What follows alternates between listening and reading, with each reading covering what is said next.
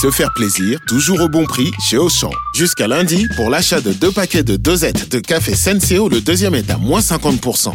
À 9 centimes la dosette, je vais refaire mon stock. Auchan, avec plaisir. 10,94€ les deux paquets de 60 dosettes de café Senseo au lieu de 14,58€. Soit 5,47€ le paquet, 13,15€ le kilo. Existant d'autres variétés valables sur le moins cher dans vos magasins et drive Auchan participants et en livraison à domicile. Pour votre santé, limitez les aliments gras, salés et sucrés. Vous écoutez RMC, RMC jusqu'à 9h. Apolline Matin. Face à face, Apolline de Malherbe. Il est 8h33 et vous êtes bien sur RMC et BFM TV. Bonjour Alain Boer. Bonjour. Merci de répondre à mes questions dans ce studio ce matin. Vous êtes professeur de criminologie, vous êtes responsable du pôle sécurité, défense, renseignement au Conservatoire des arts et métiers. Et la question de l'engrenage, la question d'un tournant se pose ce matin avec euh, ces décisions de plusieurs pays occidentaux, dont les Américains et les Allemands, d'envoyer des chars lourds à l'Ukraine. La France hésite. Est-ce qu'aujourd'hui on est dans un point de bascule? Alors je pense pas qu'on est dans un point de bascule au sens de tout va changer tout d'un coup, car depuis des mois et même des années d'ailleurs, car cette guerre a 9 ans et pas presque un an, euh, les Occidentaux préparent, arment, forment euh, et euh, fournissent à l'Ukraine des armements, soit des armements soviétiques redistribués des anciens pays du pacte de Varsovie qui sont déjà entrés dans l'OTAN, notamment la Pologne, euh, soit euh, réparent, maintiennent et upgrade, modernisent le parc vieillissant des 1000 chars que l'Ukraine avait hérité de euh, l'ancienne euh, URSS et de la partie historique. Hein, l'armée ukrainienne disposait de quatre fois plus de chars que l'armée française et elle ne les a pas ni démantelés ni détruits, elle les a stockés, comme les Russes le font d'ailleurs, puisque comme vous pouvez le voir, c'est une guerre de vieux matériels qui ont 50, 60, 70 ans. Les chars dont on parle, le Léopard 2, c'est un char des années 70, produit dans les années 80. Euh, le Abrams, c'est un char des années 80 qui est en place depuis les années 90. Mais ce sont des chars qui surclassent le matériel russe. Aujourd'hui, l'Ukraine a perdu 400 chars détruits par euh, les Russes et en a récupéré 600 que les Russes ont dû abandonner sur le champ de bataille. La Slovaquie et la Tchéquie réparent les chars ukrainiens. Donc il y a déjà une Donc il y a organisation, déjà des chars lourds une sur le terrain. et reconstitution. Il y a déjà Voilà. un mouvement sur le terrain. Oui, et puis surtout, il y a ce dont on parle pas, les, les, les véhicules de l'avant blindé, les véhicules de transfert d'infanterie, les véhicules qui permettent aux Ukrainiens équipés de missiles anti-chars de détruire euh, les chars euh, russes. Donc il y a un phénomène déjà d'intégration de l'Ukraine dans une logique qui est la reconstitution du pacte de Varsovie à l'envers.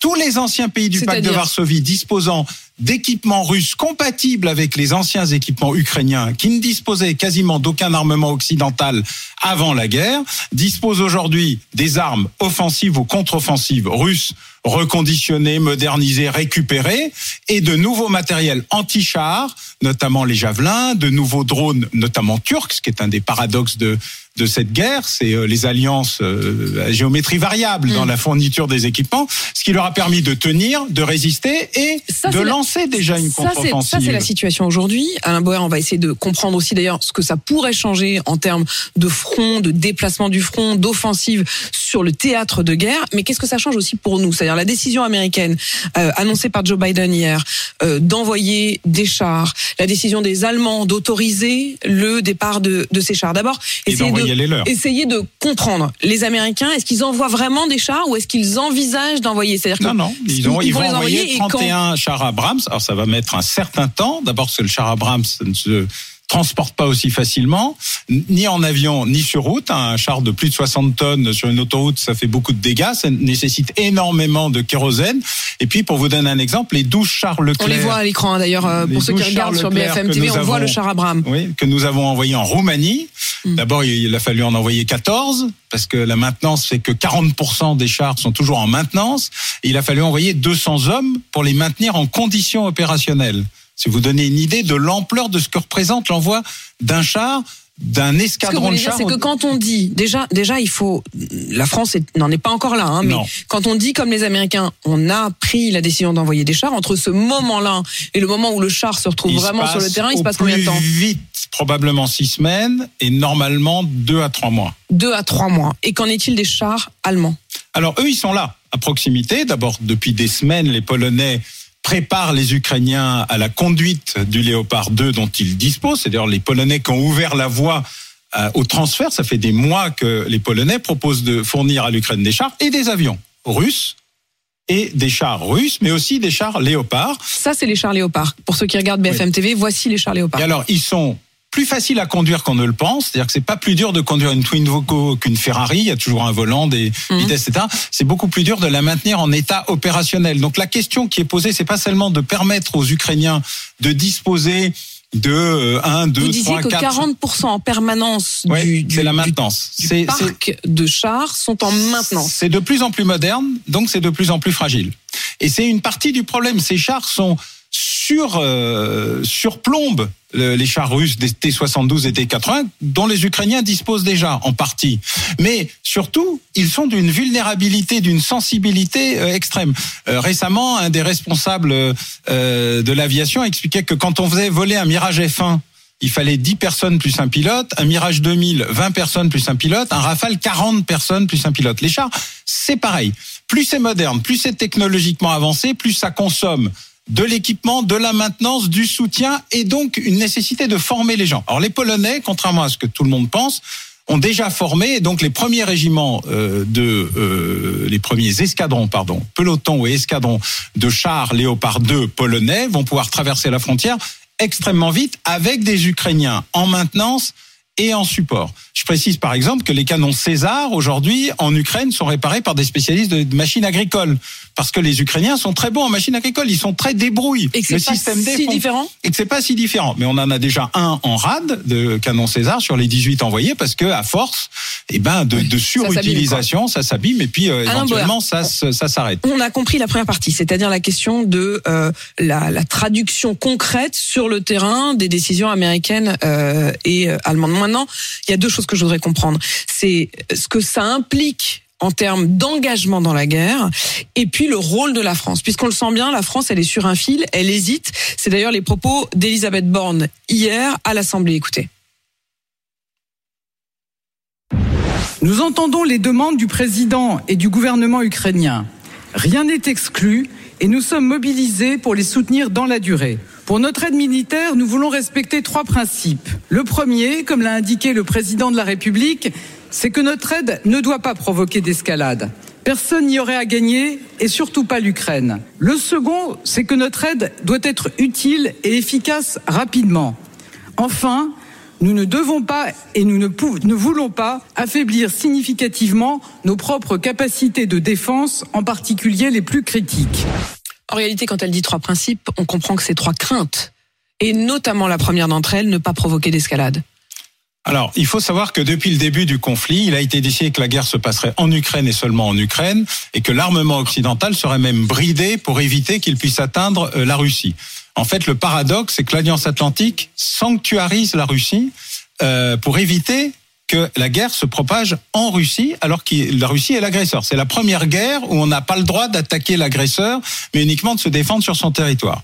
Et les Américains font en sorte alors que leurs propres missiles soient bridés pour éviter de 20 km, pour éviter qu'ils tombent trop de l'autre côté Oui, de ce la qui frontière. commence d'ailleurs à frustrer euh, Volodymyr Oui, qui on y des missiles hein. de plus longue portée, Euh, etc. il- Donc pour l'instant, on n'envoie que du matériel défensif et paradoxalement, euh, la bataille de chars qui pourrait avoir lieu, d'abord probablement ne peut pas avoir lieu dans le Donbass, dont la géographie euh, est incompatible avec l'usage efficace des chars, mais plutôt dans le sud. Ce serait donc une contre-attaque sur la zone pour couper en deux la zone occupée par les Russes aujourd'hui, qui va, euh, qui protège la Crimée. Donc ça, L'idée, ce serait d'enfoncer. ça serait d'enfoncer la, ligne de front. au sud, mais pas celle au nord où aujourd'hui la bataille la plus farouche a lieu. Donc les chars. Mais sur le mot escalade, le mot qui est prononcé par Mais Elisabeth Borne, un elle dit nous avons trois principes, je les rappelle, qui, que, que moi je comprends comme des craintes, c'est-à-dire ce qui retient la France pour l'heure d'envoyer ses chars, ce sont donc ces trois principes.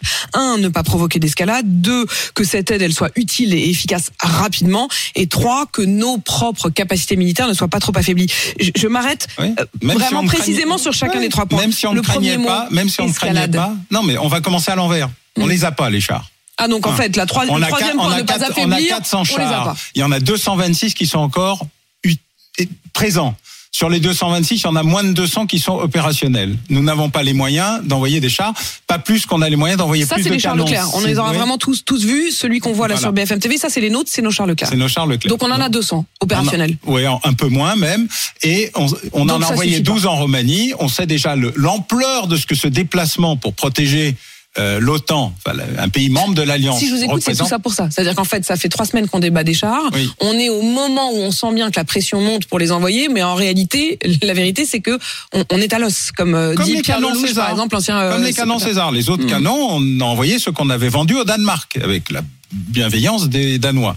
Donc c'est un problème. Donc, on simple. même pas les Il n'y a quoi. pas de stock. Il n'y a pas de stock. Et les AMX-10 qu'on a envoyés, qui sont des petits chars, euh, enfin des véhicules blindés à roues, Mais c'est terrible, on a l'impression que le roi, pardon, mais le roi est nu.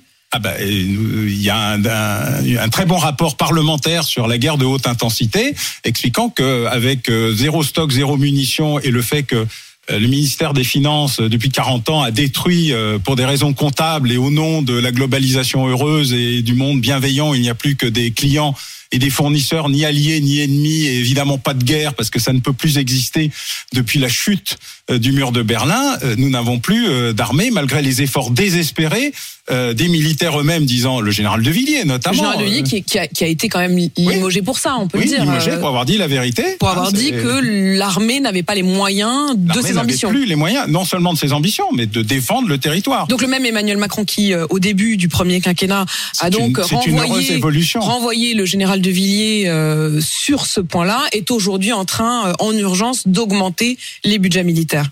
Oui, mais du coup, il doit répondre à tout. Pas de stock, modernisation accélérée, besoin euh, très important. Il y a une activité où le ministre Le Cornu, comme le ministre Le Drian, se sont mis véritablement à la tâche, c'est-à-dire qu'ils sont sortis du tableau Excel pour entrer dans investissement, etc. Sauf que relancer une ligne de production de chars César, de chars Leclerc, qui est fermée quand même depuis euh, 15 ans, euh, etc. C'est euh, Il faut des rouvrir années. les, les lignes Oui. de production. Et on essaye d'avoir un jour un char en 2040, peut-être, euh, franco-allemand, ce qui est une bonne idée, sauf que les Allemands se battent entre eux euh, sur quel type de char ils veulent, euh, ils veulent produire. Alors les Allemands en ont produit des milliers et ils sont largement répandus en Europe, ils sont à disposition, ils sont proches des frontières et les Ukrainiens sont capables de les construire vite. Donc pour Si- répondre à vos trois veux questions, si- je vais, veux je vais terminer par escalade. Je vais trois- terminer par escalade. euh, Oui. réticences du gouvernement et d'Emmanuel Macron. C'est pas possible Donc vite. ne pas affaiblir, ne pas affaiblir. Ça, on a bien compris qu'en réalité, elle est déjà affaiblie. Voilà. Malheureusement, notre notre Ça sera armée. ni vite ni rapide. Ils avaient dit si c'est une aide utile, efficace et rapide, ça vous dites ça ne sera pas le cas. Donc en réalité, c'est une manière de dire nous ne les enverrons pas.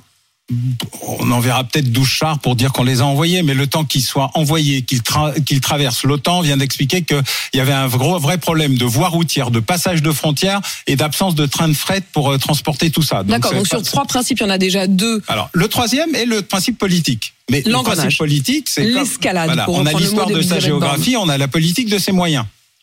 Donc là, il n'y a pas de moyens. Donc après, la politique sur l'escalade, c'est la question de comment la Russie va-t-elle déterminer le niveau d'acceptabilité ou pas de la montée en puissance de l'Union européenne et surtout de l'Alliance atlantique euh, dans cette affaire. Et c'est eux qui ont la main.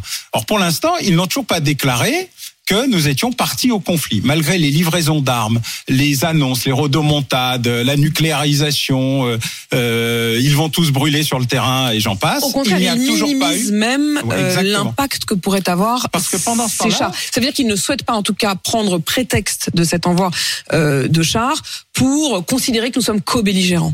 Oui, alors on s'appelle parti au conflit parce que co-belligérant a Oui, disparu du droit international depuis euh, longtemps, même si c'est une habitude. Mais dans la réalité, ils n'ont toujours pas décrété que nous étions en guerre avec la Russie, même si la ministre allemande des Affaires étrangères a fait un petit lapsus euh, malencontreux en expliquant euh, dans une émission que Quel- on faisait la guerre à la Russie entre guillemets. Donc, euh, cru comprendre que ça avait été corrigé depuis. Elle avait, dit, un- elle avait dit nous sommes en guerre contre la non, Russie. non, c'est une guerre avec la Russie dans, dans une phrase un peu compliquée. Alors, vous savez toujours quand on Mm. découpe, il y a toujours un moment où on dit toujours une bêtise. Mais en, en la matière, la, la Russie ne considère pas qu'elle est en guerre avec l'Occident au sens technique du terme, c'est-à-dire au sens juridique qui pourrait dire, eh bien voilà, on rappelle les ambassadeurs, on coupe les Pour, relations pour l'instant, la réaction de Moscou via le porte-parole du Kremlin, euh, Dimitri euh, Peskov. Peskov, il a dit, je cite, les Occidentaux surestiment le potentiel que les chars pourraient donner à l'armée ukrainienne. Ces chars vont brûler comme tous les autres. Voilà, surtout les leurs. Mais euh, oui, bien sûr. Bah, donc c'est un- une indication du fait que comme tout- alors demain, on pourra avoir la déclaration exactement inverse de euh, je vous rappelle que j'ai des armes nucléaires et que je peux vous faire vous détruire tous dans le. Mais aujourd'hui, c'est c'est que de la plutôt- com et c'est de la com à, mo- à modérer. Euh, parce que les enjeux aujourd'hui pour euh, les Russes, c'est l'immense bataille du Donbass et autour de Bakhmut, le fait d'attaquer de plus en plus de petits villages qui ne sont que des victoires symboliques, puisqu'il n'y a aucun enjeu véritablement euh, stratégique, mais essayer de regagner du terrain au prix d'une des plus grandes boucheries euh, de l'histoire de l'humanité depuis 14-18. Euh, Alain Boer, euh, Volodymyr Zelensky hier soir demandait missiles longue portée et avions de combat. En fait, on a l'impression que c'est vrai que à chaque fois il y a une augmentation euh, de l'ampleur des armes qui sont fournies. Euh, les Occidentaux ont commencé par des armes défensives, puis des systèmes de défense antiaérien, puis des canons. On parle des canons César en effet, et maintenant chars lourds, peut-être demain missiles longue portée et avions de combat. Oui, on a déjà des centaines de véhicules de l'avant blindé et de véhicules euh, de véhicules blindés rapides. Donc ceux-là, on les voit pas. les Mardeurs, évidemment la MX-10, etc. Mais évidemment, depuis le début, les Ukrainiens demandent ce qu'est la logique d'une armée. Une armée, c'est un processus complet. C'est comme des Legos. Chaque pièce vit sa vie, mais il faut l'emboîter dans autre chose pour avoir une armée. Une armée, c'est des fantassins. L'armée ukrainienne est remarquable de ce point de vue-là. C'est des armes anti-chars. Elle en fait un usage extrêmement efficace. C'est des drones. Elle est très en avance, y compris sur euh, les armées occidentales. Euh, c'est euh, des chars. Elle en avait beaucoup, mais d'ancienne génération. Elle a maintenant une demande de chars nouveaux. Mais Elle a, est-ce que- elle a encore une partie de son arme, son arme aérienne avec des euh, anciens avions euh, russes. Et les Polonais avaient déjà proposé il y a plusieurs mois euh, d'envoyer leurs propres avions russes en échange d'avions américains. Euh, c'est la prochaine étape Mais quand vous disiez tout de à cette affaire. les- Et puis c'est les les missiles longue portée Voilà. où là les Américains disent depuis le début, Non. y compris sur des missiles moyenne portée, non, car nous ne voulons pas que vous puissiez toucher euh, la Russie, En fait, car la, là la ce serait une escalade, c'est la, la frontière. limite, c'est tout ce qui se passe sur le sol ukrainien, C'est de la défense. Oui. Ce qui basculerait, ce qui dépasserait la, la frontière et toucherait le territoire Russe. russe, alors là serait la vraie bascule. Avec des petites opérations commando dont vous avez vu chaque fois que les Russes disaient euh, non c'est un accident, un mégot mal éteint, euh, mais un mais, incendie qui mais s'est les déclaré. missiles longue portée, vous nous disiez tout à l'heure que les Américains avaient bridé volontairement leurs Vous missiles réduit de 20 précisément. km ceux qui sont déjà livrés. Ce que Volodymyr Zelensky demande, ce serait des missiles de 300 km de portée. On est Donc bien de quoi d'accord. passer très largement la frontière. Mais pourquoi le demande-t-il alors s'il sait que c'est ce qui entraînerait les Occidentaux euh, Parce qu'il veut faire la guerre chez son ennemi. C'est quand même rare de pas pouvoir faire la guerre ailleurs que chez soi. Quand on est envahi, normalement, on fait la guerre On chez l'adversaire. euh. Bah, c'est le principe de la guerre. La stratégie, ça change tous les jours et ça évolue tous les jours. Mais normalement, vous attaquez aussi celui qui vous attaque pour montrer que vous pouvez faire la guerre sur son territoire. Quand euh, les Américains euh, lancent un bombardement sur Tokyo, euh, c'est pas pour gagner la guerre, c'est pour leur dire vous aussi vous pouvez être bombardé. Euh, Mm. Quand les euh, Anglais euh, lancent des bombardements sur Berlin, Potsdam ou ailleurs, c'est pour dire la guerre c'est pas seulement à sens unique. Et donc une guerre, il y a deux belligérants. Est-ce que ça veut dire que pour alliances. véritablement gagner cette guerre, l'Ukraine, à un moment ou à un autre, devra faire ce que l'histoire des guerres que vous nous rappelez ce matin montre, c'est-à-dire aller jusqu'à bombarder le sol russe? Alors c'est tout le débat, mais c'est le choix Et- des c'est le choix des Ukrainiens. C'est quand même eux qui sont attaqués. que nous, on fait une guerre par nous on fait une guerre par procuration. On n'est pas complices, on est alliés. Non, mais est-ce qu'à un moment, on doit être complice de ça en envoyant, par exemple, comme le demande Volodymyr Zelensky, des missiles longue portée Non, mais complice, c'est l'auteur d'un crime. Hmm. C'est pas Non, un vous diriez allié. Oui, mais c'est Voilà. très, di- non, mais Oui, c'est oui. très différent, y Non, non, compris mais- dans l'état d'esprit Mm. général. Euh, bah, je pense qu'il faut faire, euh, il faut faire des choix. On a le choix entre dire, euh, vous savez, c'est le débat. Fallait-il tuer Adolf Hitler? La question se pose. Euh, moi, je suis contre l'assassinat, mais je reconnais qu'il y a des exceptions, comme comme toujours. Dès qu'on entre dans un sujet qui vous est plus proche Mm. ou plus sensible, il est naturel que les Ukrainiens se défendent. Il est naturel que les Ukrainiens récupèrent leur territoire. Il est naturel que les Ukrainiens récupèrent même tout leur territoire. C'est-à-dire que la question de la Crimée n'est Mm. pas interdite, elle n'est pas taboue, même si on sait que c'est un enjeu beaucoup plus important pour les Russes qu'une incursion sur leur propre territoire, comme ils l'ont montré au cours des bombardements qui ont eu lieu, y compris sur une base aérienne où il y avait des, euh, avions de nucléaire, euh, enfin qui portent les ogives nucléaires russes et qui a été attaqué par des drones euh, ukrainiens ou le fait d'avoir coulé leur navire amiral en mer Noire. Donc on sent bien que les Russes eux-mêmes se fixent des limites par rapport à leur propre doctrine, à leurs propres enjeux. Mais à un moment ou à un autre, l'armée ukrainienne, si elle doit être une armée de type Alliance Atlantique défendant un territoire récupérant sa souveraineté, elle doit être une armée complète. avec peut-être des avions de combat. Ah ben là déjà des avions de combat, Mais avec des avions de combat plus modernes, plus modernes, ou l'autorisation donnée aux Polonais de livrer à l'armée euh, de l'air ukrainienne qui est toujours vivante, Les Polonais hein, qui le souhaitent. Hein. qui le souhaitent, qui l'ont déjà proposé depuis plusieurs mois, mais qui attendent que les Les Américains Pays-Bas eux-mêmes aussi ont dit qu'ils étaient les prêts. Norvégiens, enfin tout, tout le monde est prêt à faire son effort, les Finlandais euh, sur les chars. Il y a une reconstitution de tous les tous ceux qui ont subi une invasion euh, russe à un moment ou à un autre ou qui en ont peur pour dire maintenant on est prêt à aller jusqu'au bout euh, de euh, la- l'aide à l'Ukraine, y compris d'une manière contre-offensive, ce qui est le, le sujet au-dessus du purement défensif. Euh, pendant ce temps-là, sur le terrain, la guerre, elle est active. 30 missiles russes ont Mhm. été euh, euh, lancés cette nuit sur le nuit, sol ukrainien. L'Ukraine qui dit à l'instant avoir abattu elle-même 24 drones kamikazes russes euh, Enfin, iranien, on va dire. iraniens. I- fabrication iranienne, Oui, enfin, on met un petit drapeau dessus. utilisation russe. Oui, en général. Merci Alain Boer. En tout cas, pour ce point, on le sent bien, la France hésite, mais la France n'a pas forcément les moyens, de toute façon, au-delà du symbolique, euh, puisque vous nous en avez fait la, démonstration d'envoyer ces de déclenché l'envoi des chars allemands et américains en envoyant les MX-10. C'est un coup politique majeur du président Macron qui était très en deçà de cette opération et qui a réussi là à exister politiquement sur un terrain euh, où on n'a pas fourni euh, des équipements essentiels en lourds, mais on a déclenché un processus qui n'est pas celui d'une escalade, mais d'une mise à niveau par rapport à ce que à l'offensive Et russe en même temps, à la fin, c'est eux qui envoient leurs chars, et pour l'instant, pas nous. Alain Boer, merci à vous en tout cas d'être venu euh, faire le point ce matin sur RMC et BFM TV. Je rappelle que vous êtes euh, professeur de criminologie, responsable du pôle sécurité, défense, renseignement au Conservatoire des arts et métiers. Et je cite euh, l'un de vos derniers livres, L'espionnage pour les nuls. Il est 8h53 sur RMC et BFM TV.